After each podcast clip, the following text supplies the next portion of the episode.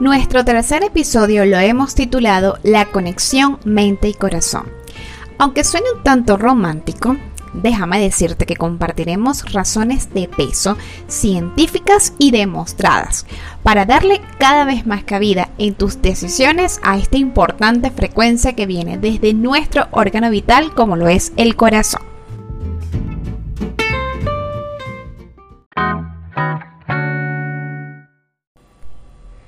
De la inspiración al logro tiene el beneficio de brindarte espacios de reflexión, tips para un mayor poder personal, herramientas de éxito, palabras que te den ese empujón que a veces necesitamos para generar esos cambios deseados.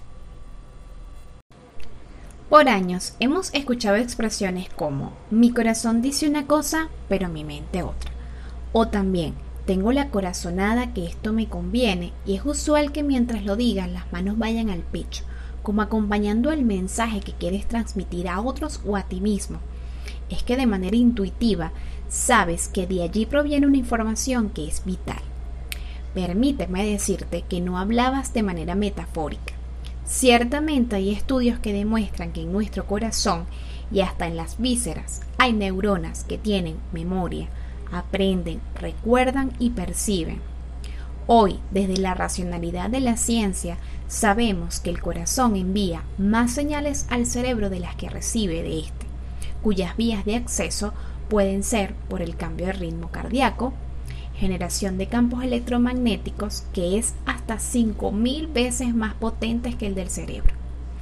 Este campo en cuestión se modifica según el estado emocional es más armónico en estados de satisfacción, pensamiento positivo, confianza, tranquilidad y más irregular o caótico en estados de alerta como temor, frustración, peligro. Como ya sabes por experiencia, no siempre la mente y el corazón están en sintonía. La mente en ocasiones dice una cosa y el corazón otra.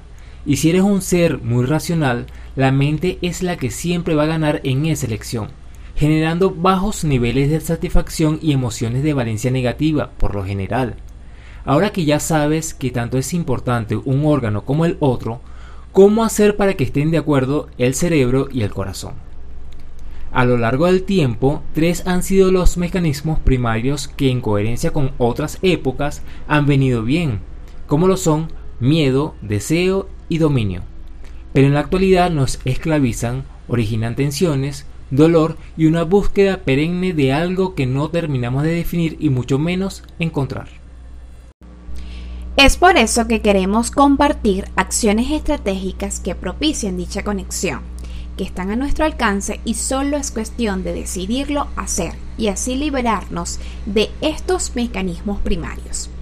La primera de ellas es saber escuchar a los demás, administrar correctamente la paciencia, estimular la cooperación, el trabajo en equipo, estar dispuesto a ser tolerante, comprender las diferencias y vivirla, expresar gratitud, ofrecer compasión y desbordar afecto. Otra forma sería desarrollar la capacidad de tomar una posición más de observador testigo que de jugador impositivo.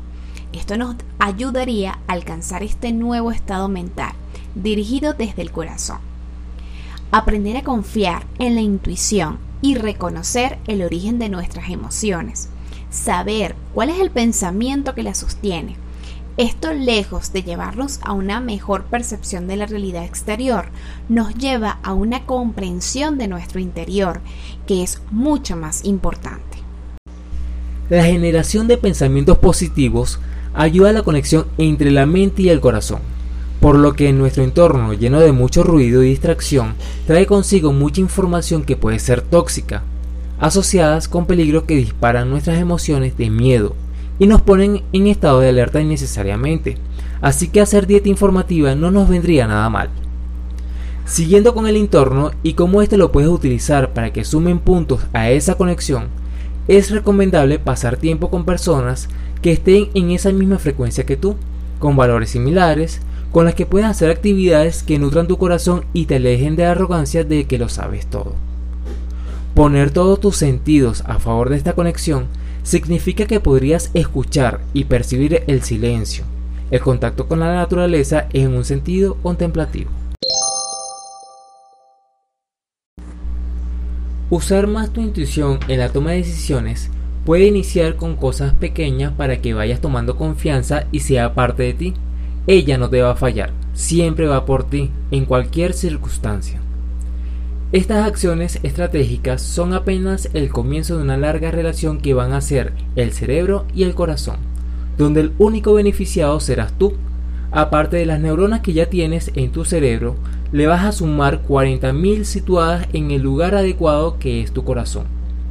Todas trabajando para hacer de ti la mejor versión jamás imaginada, impactando positivamente en la vida de todos, transformando el mundo desde el rincón donde te encuentres. Ahora dime si esto no es maravilloso.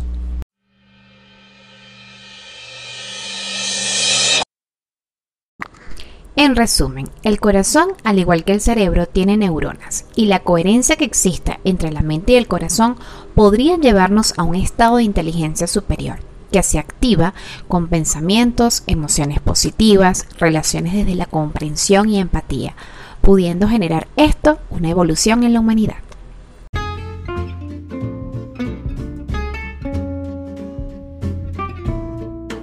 El podcast de la inspiración al logro ha llegado a su fin. Antes te invito a que sigas la cuenta de Instagram, arroba esinspiramente, donde podrás enterarte de próximas formaciones y eventos, con el propósito de seguir en conexión con tu ser.